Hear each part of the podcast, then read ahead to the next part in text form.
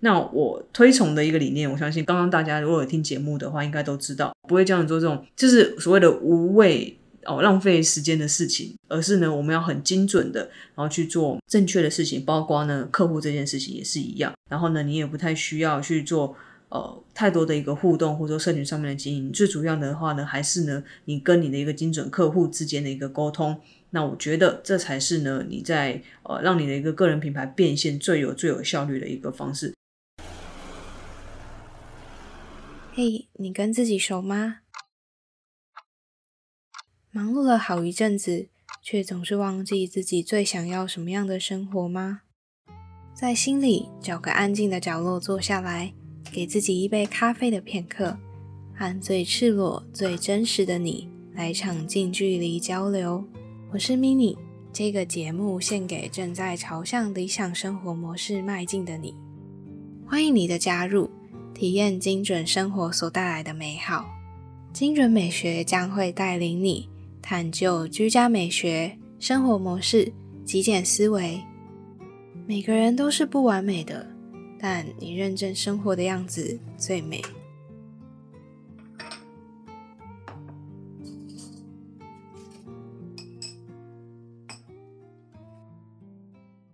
嗨，我是 mini，陪你一起打造理想起居。在上一集的时候，我有提到我不再到府整理的原因，也有提到我现在的新方向啊，还有新发展。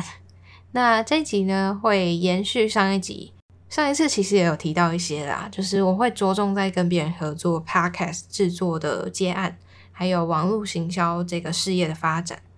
那这次呢，这集节目就邀请到其中在网络行销这个事业上的合作伙伴。来聊聊我们是怎么样共同经营这个品牌，叫做 Active Biz，还有背后我们的经营理念。这一集会聊到极简怎么样运用在工作上，甚至是平常和其他人的洽谈和沟通。那到底是什么原因让极简和工作处理，还有创业上这三件事情可以扯上关联？还有这一路上为什么我会是这样子的转变？这中间的契机到底是什么？为什么会想要把极简的理念推广到工作和社群的使用啊、经营上？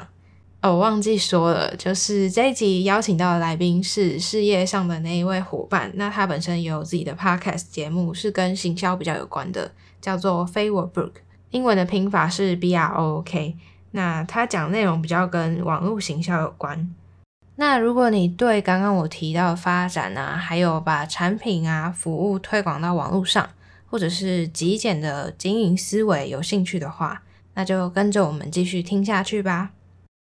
Hello，大家好，我是 Brooke。那现在呢，哦，我有在经营我自己的一个个人品牌，它叫做 Favor Brooke。那最近呢，其实呢，我又创了另外一个品牌，叫做 Act to Beats。那这个我猜之后应该等一下会讲到。主要经营的领域呢，哦，是在网络行销还有网络创业，针对新手这一块。那还会有一些就是关于自动化网络行销的一些呃工具的使用。目前呢，我是一名网络行销顾问。那主要的话呢，其实就是在协助哦，不管是中小企业还是说你个人哦，等于说艺人公司这一方面，然后协助他们在网络行销上面的一些哦成长，协助他们事业上面的一个扩张。其实呢，不知道就是有没有。在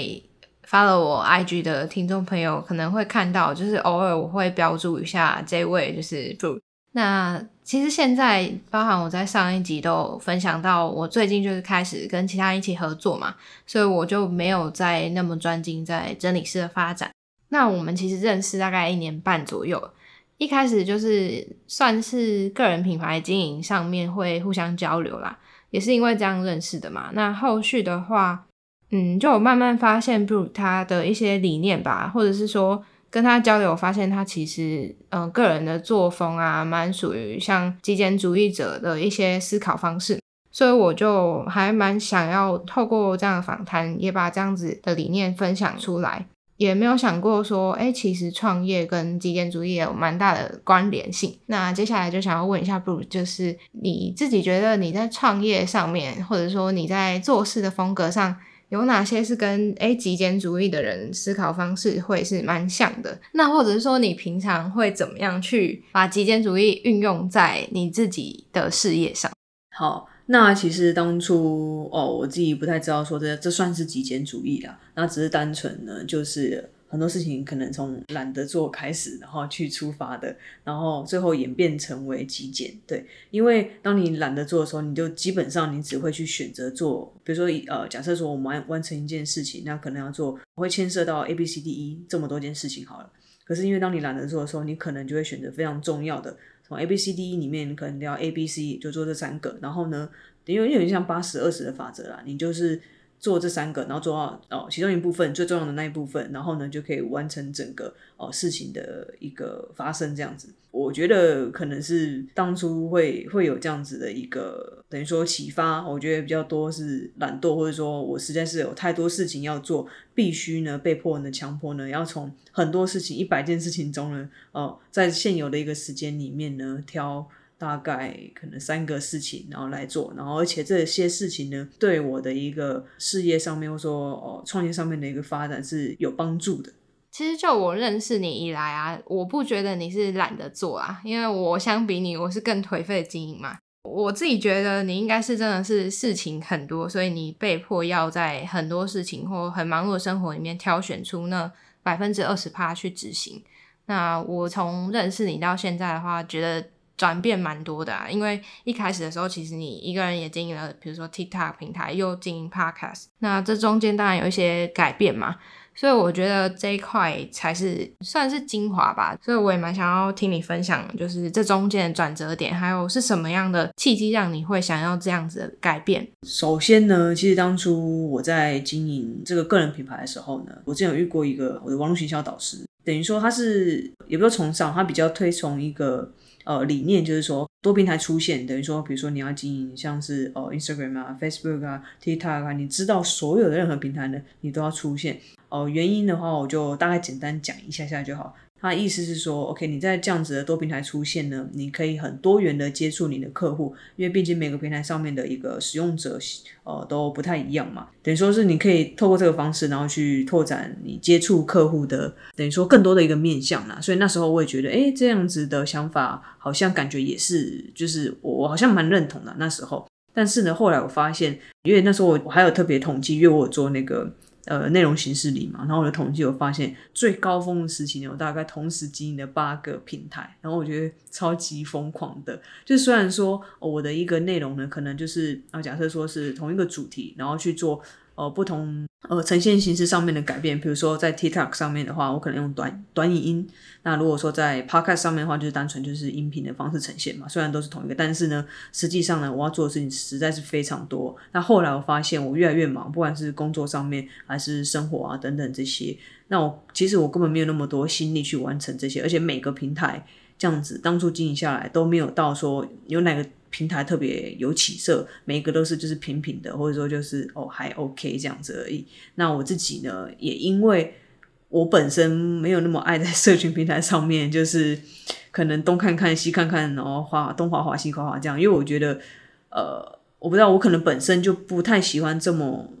多的一个资讯，就是每天被这些资讯轰炸，而且我也觉得没必要。那如果我真的有需要知道某一件事情，我自己会去找答案，我自己会去看我需要的资讯，这样子，因为我觉得每天这样会被干扰太多。对，然后后来的话呢，其实是真正的一个转变是呢，我发现了，我遇到一个人啊，他他呢实在太特别，当初我真的。第一次遇见他的时候呢，是在 Facebook 上面。那他呢是透过就是广告，Facebook 广告呢。然后我是因为被他的广告打到，我觉得他的那个广告的那个素材算蛮吸睛的。他那个颜色有够丑，就是橘色配绿色哈，不得不让我停下来看一下。然后那时候我就看，我想说这个人怎么素材这么这么显眼，这么这么特别。然后就看一下，然后呢，哦，我那时候其实没有特别注意他，我只讲说 OK 好，有这号的人物存在。然后他主要那时候是在卖那个英文的那个。呃，文案文案模板，那我想说，英文的文案我可能根本就用不到嘛，因为毕竟中文跟英文市场，不管是语言上面本身的呃限制，或者是说怎么呃文化上面等等这些，就是他们基本上不适用，所以我也没有特别留意，我只说 OK 有这号人物存在。就在今年，呃，其实在前不久吧，前几个月而已，然后呢，我又被他的广告呢，哦，再次打到，然后莫名其妙的，那时候呢，他就是开始出一些。呃，有关于呃，像是小课程啊，或者是说一些很特别的课程，比如说教你怎么样去收集很厉害的见证啊，然后一些呃小课程。然后那时候的话，我是等于说我最近在筹备我的线上课程嘛。那时候是因为想说，好，那不然我来试试看，要来制作我的一个小课程。然后呢，我就想说，好，那就买他的一个课程，像是叫做呃 mini offer，那就是等于说迷你提案的意思啊。那我就想说，好，那不然来试试看，来来看他的一个课程，那我是不是可以按照他的步骤来去来去呃建立我的一个第一个课程嘛？然后也就是因为那时候呢，我就是遇到他，然后呢，他的一个理念就是非常特别哦，他呢完完全全没有经营任何一个社群平台哦，不管是 IG 啊，或者说你 Facebook 或者是 YouTube 什么。没有一个完全没有啊！你你可以看到他是真的没有，他呢，他真的很确实的实践他自己所说的。他说他不经营任何的内容，在他的观念里面哦，免费来的一个名单呢哦，基本上他只在乎你免费东西是不会，他所以他是不会跟你去做更进一步的一个购买，成为你的买家。所以呢，他在致力于哦收集买家名单，然后利用他的呃所谓的 mini offer、mini 提案呢来去做到这件事情。呃，虽然有点长，但是这是我就比较完整的交代。我是真的是从什么东西都做，然后搞得我自己很累，心力交瘁，然后每天被更新这件事情搞到就是很真的是就是要一直追这件事情，觉得不是一个很聪明的做法。尤其是你要把你的品牌去做变现的时候，你不应该只是只是专注于在你的内容上面的一个提供，而是你要做更多事情是做销售。那这个如果之后有机会，我们可以再聊。但因为我想说，感觉再聊下去，可能就我们要失去你的宗旨。对，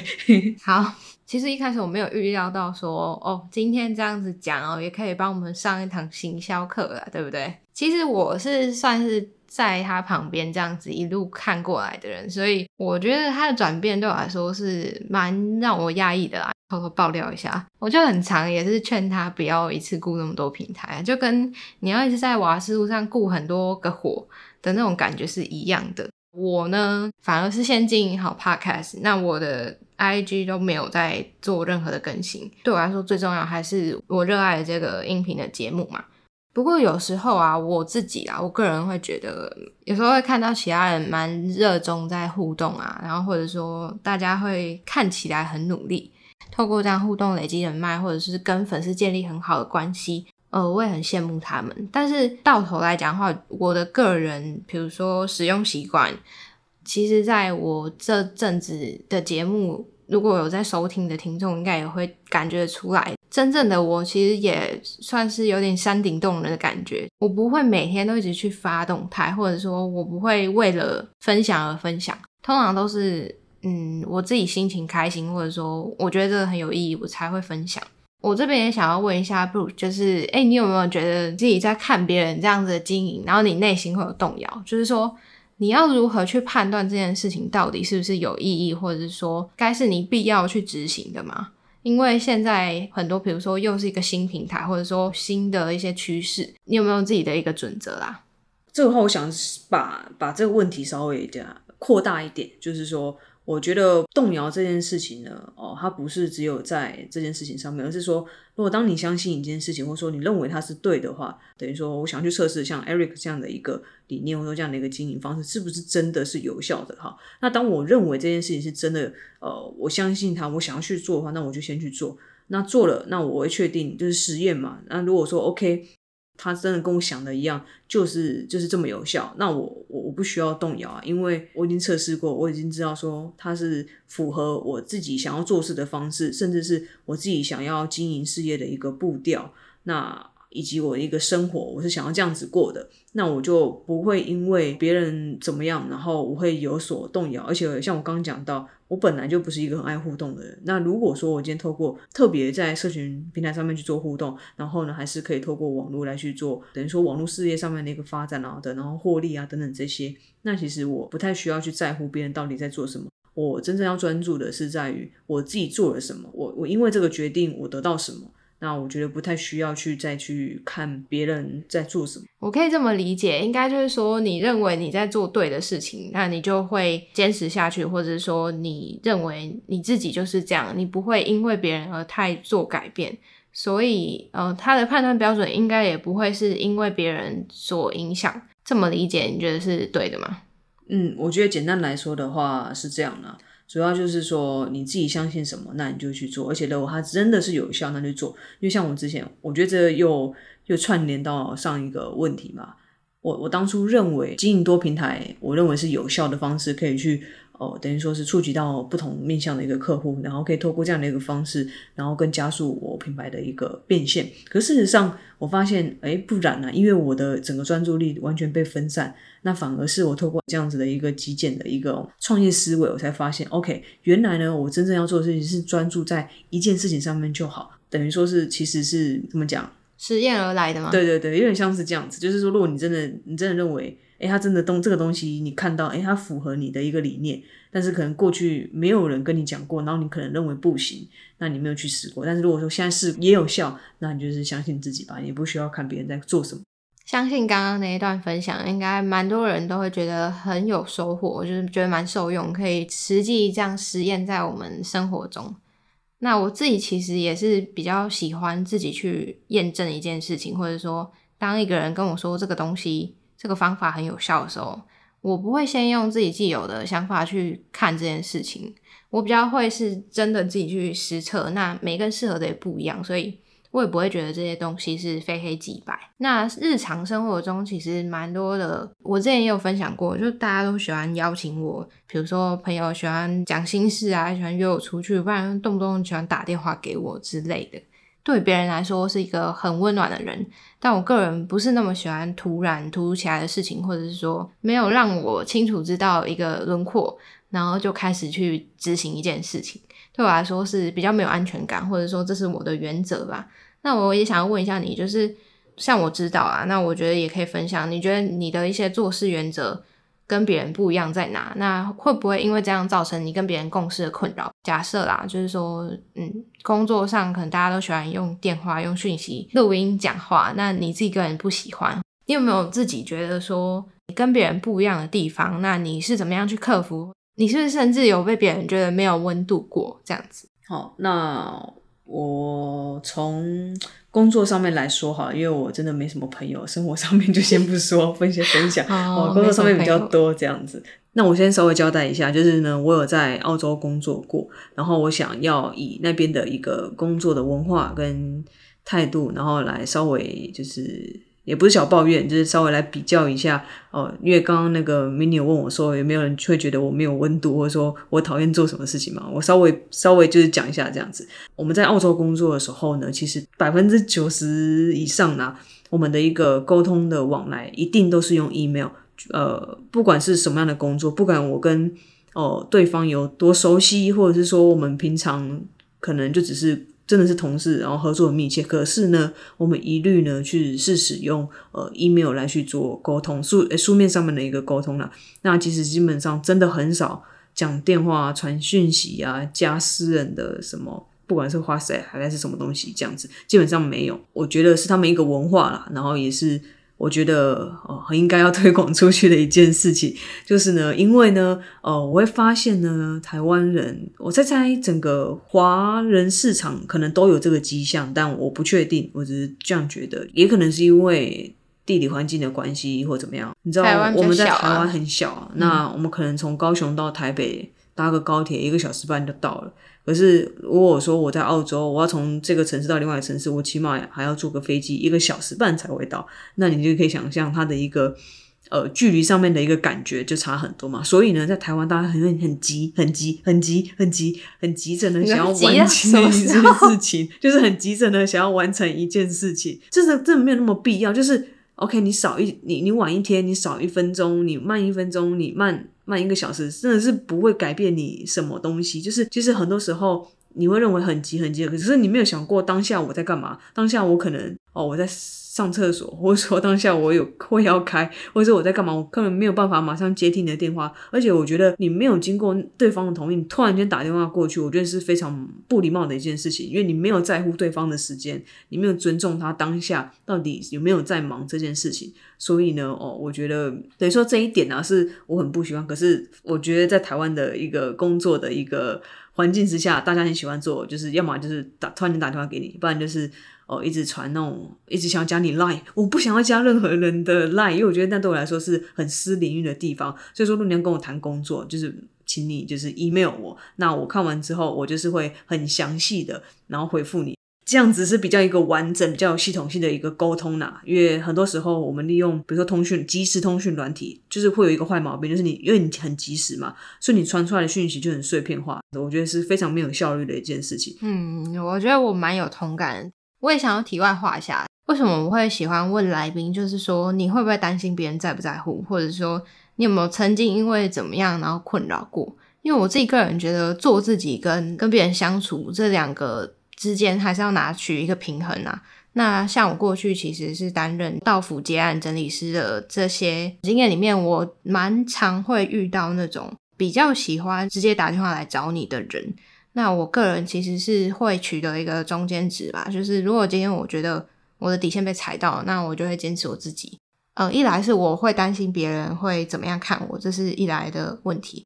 那第二个是会觉得说不想要做到这么绝吧。那后续我这样慢慢过来之后，我才发觉我其实是连我连回讯息都不会想要马上回，我可以到一个礼拜或两三天才回一个人讯息，因为我知道这个东西并没有这么赶。那上次呢，我是采访到减法生活的那个品牌的经营者嘛，我也有问到，就是诶你会不会因为做自己，然后受到其他人有比较不同的眼光看待，或者说你有没有困扰过？我发现蛮多人都没有的。所以我也觉得是我就是对人跟人之间比较不会拿捏吧，我自己觉得，因为像我自己个人做事情，我就很清楚知道说，哦，我自己现在我想要怎么做，然后也不喜欢被别人管。那今天我们分享的内容呢，其实留到最后有一个伏笔啊，就在上一集节目我分享到，我跟别人一起合作，比较走网络经营这一块的合作伙伴，其实就是他，就是我对面的这位。哒啦啦，啦啦啦啦，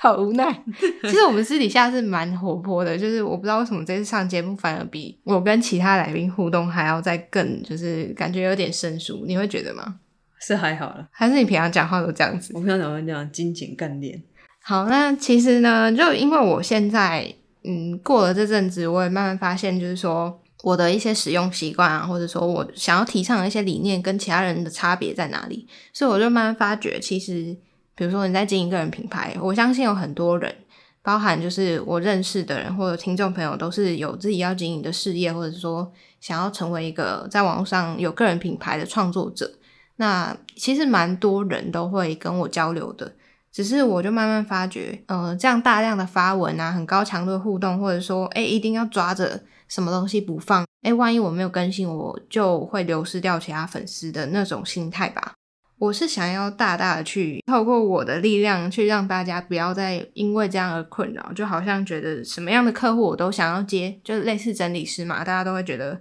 只要有人问他，那他都希望可以保留住这样的客户。其实不一定，我们每一个人都有每一个人适合的，比如说风格，或者说我们经营的受众。其实想要分享到一边算是近况更新吧，那另外一边其实还有一个好消息想要公布，就是在上一次我有提到那个线上课程，那我们就请就是合作伙伴稍微介绍一下线上课程，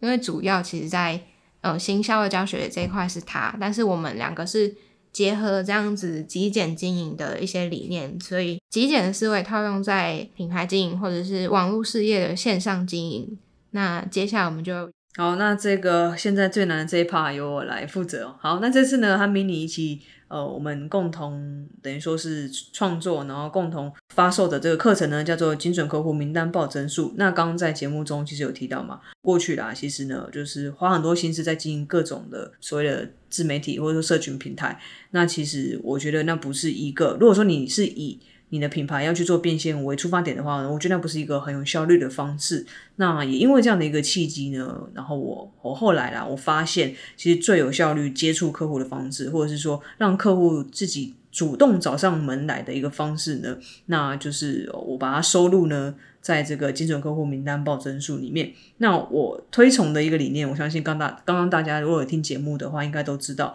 我不会去教你哦，你社群媒体要怎么经营，你这个文案发文要怎么写，你几点几分 要去要去跟你的粉丝去做互动，然后干嘛？我不会教你做这种就是所谓的无谓哦浪费时间的事情，而是呢，我们要很精准的，然后去做正确的事情，包括呢客户这件事情也是一样。所以呢，我们要做的就是呢，哦，在这个精准客户名单报增数呢，我会教你怎么样利用我的一个。呃，小技巧，然后呢，让客户呢，让你的精准客户呢，自己呢主动找上门来，然后呢，你也不太需要去做呃太多的一个互动，或者说社群上面的经营。最主要的话呢，还是呢，你跟你的一个精准客户之间的一个沟通。那我觉得这才是呢，你在呃让你的一个个人品牌变现最有最有效率的一个方式。你可能会发现，哎，其实我的呃 IG 哦，它的一个追踪人数其实并不多，大概五百多个人左右而已。可是我我敢说啦，我比多数那种可能做到一千多个人或者两千多个人以上比我多的很多人，那我我可能透过品牌变现的一个能力或者说成果，可能都会比他们好。但是呢，我却没有这么。积极的在社群上面去做互动，那这也是品牌以及这这个产品，然后我们想要去传递的。那这个的话呢，就是我刚刚在前面有提到的，我们一起共同创办的 Act to Bees，那就是希望呢，哦，我稍微就是讲一下说，Act to Bees 的话，意思是说，哦，我们要行动，然后呢才有办法，Act 就是行动嘛，那 To To，然后 Bees，Bees 的话是说 Business，就是我不知道你们知道财富四象限啊，就是。大家一开始的一个阶层叫做哦，employee 的嘛，就是等于说是呃被被受雇者这样子。那第二个话是 S 象限的话，其实就是我们自雇者，就像自由接案者这样子。那再到下一个象限的话，就是呃 B 象限，那也就是说他是一个企业家。我希望呢可以协助呢大家，就是可以从等于说脱离呃。一象限，然后呢到达 S 象限，然后甚至呢进而呢哦到达我们最我们的一个品牌的这个理念叫做 B 象限这样子。有很多时候呢，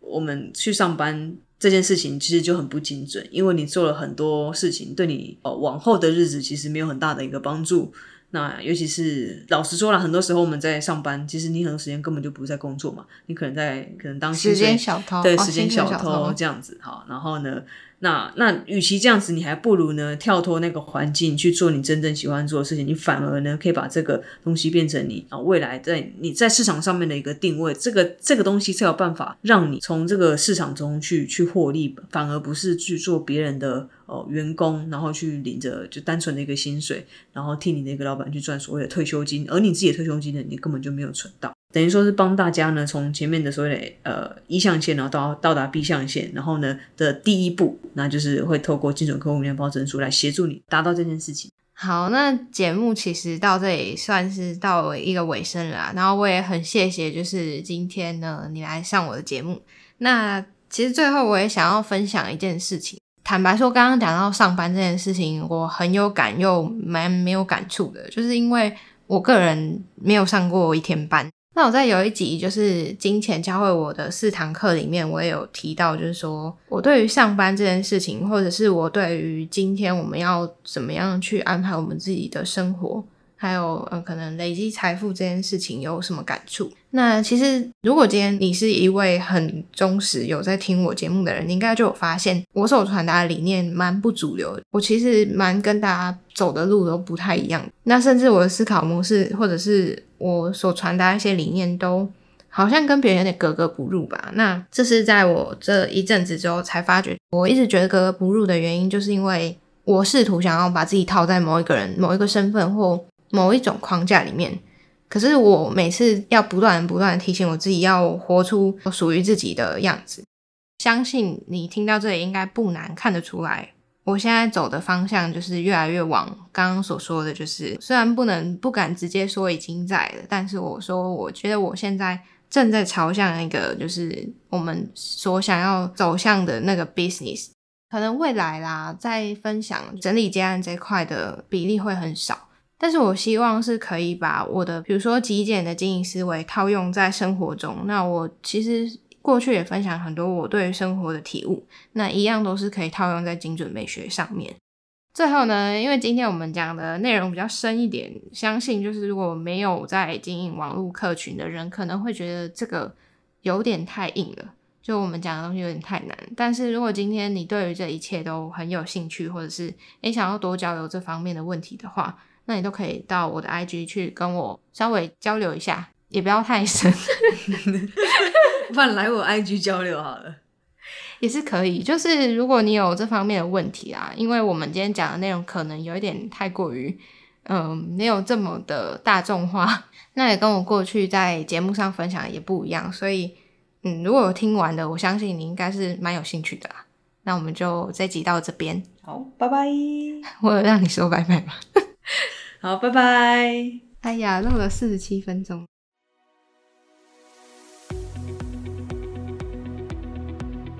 如果精准美学的内容有帮助到你，欢迎分享给你身边所有需要的朋友。赶快把节目订阅起来，有什么悄悄话也立马到我的 IG 跟我说吧。虽然我知道你跟我一样，可能会先潜水个好一阵子，但是我不会读心术，你知道的。我的 IG 跟脸书都是 M I N I M A L I C E 点 T W。想看我的日常分享，就快动手按下追踪吧。